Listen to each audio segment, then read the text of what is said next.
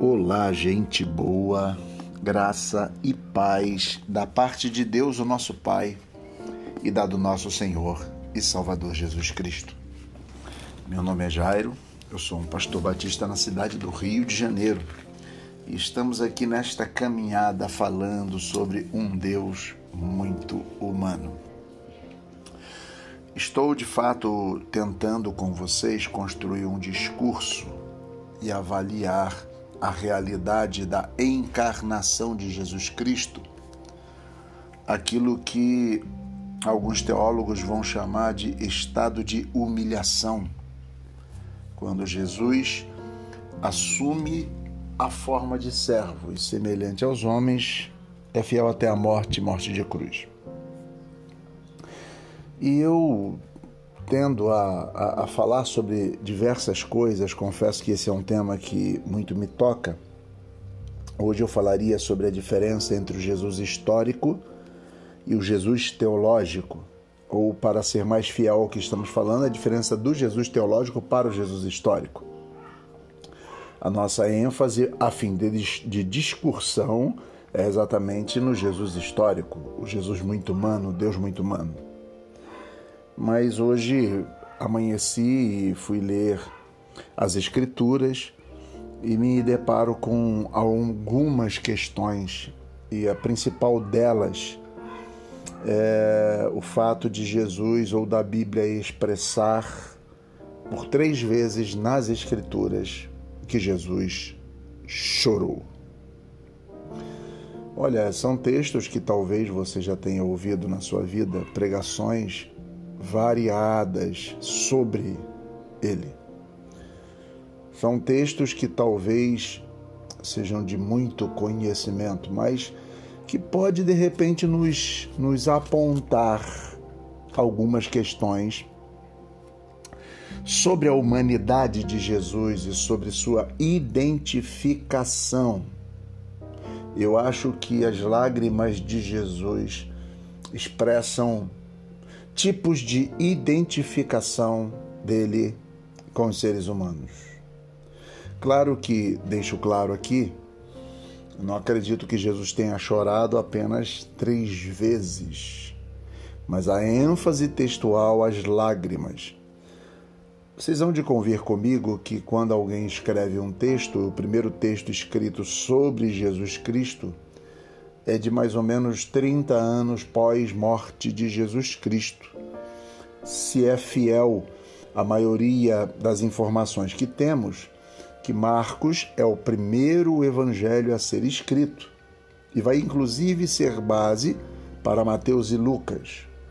E somente João que vai destoar, não usando como base o evangelho de Marcos, mas isso pouco importa. Pouco importa. Pode ser até que não seja isso. Mas o fato é que 30 anos depois, alguém escrevendo com a sua caneta, com a sua pena, sobre uma pessoa, enfatiza suas lágrimas. Então, é, temos de perceber a importância que aquele fenômeno teve na memória de quem escreveu. Isso tem significado. Então eu trago para a gente aqui três momentos em que Jesus chorou, mostrando sua absoluta humanidade e identificação conosco. Primeira passagem muito conhecida do choro de Jesus é a passagem do Lázaro. Lázaro morto, quatro dias, a história toda. Jesus chega lá, tira uma pedra, Jesus vê aquele Jesus chorou. Jesus chorou Alguns vão, vão, vão argumentar que ele chorou por ver a tristeza dos outros, porque ele chorou por causa disso ou por causa daquilo. Ou Jesus, ah, Jesus não teria chorado por causa de Lázaro, porque ele ressuscitaria Lázaro.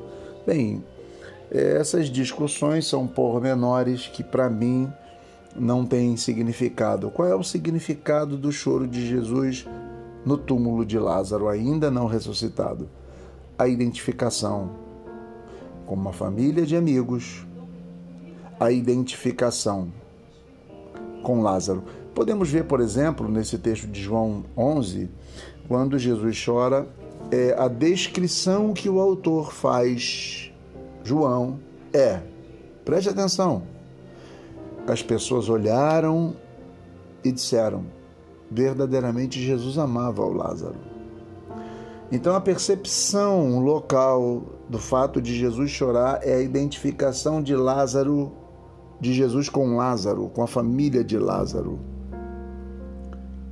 Um amor humano, de amigo, de pessoa próxima.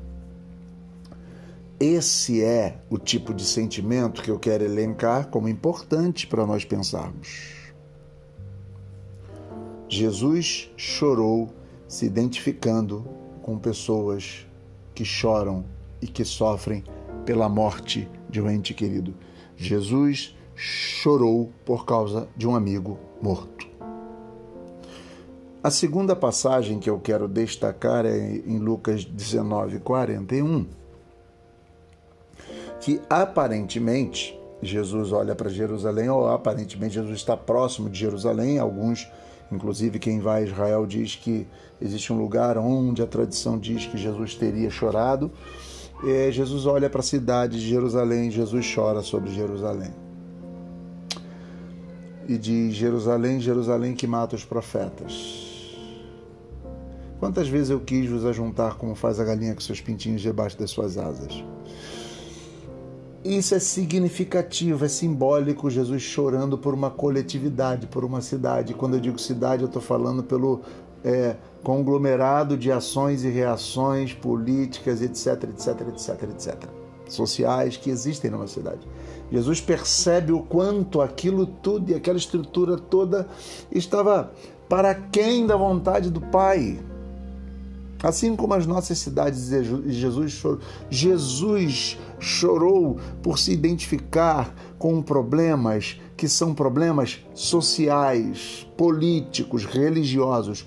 Não que Jesus fosse um líder somente político, um líder religioso, mas Jesus chora por perceber como essa estrutura toda está longe do Pai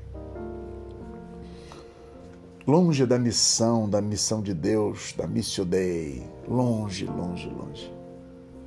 Jesus chorou por isso.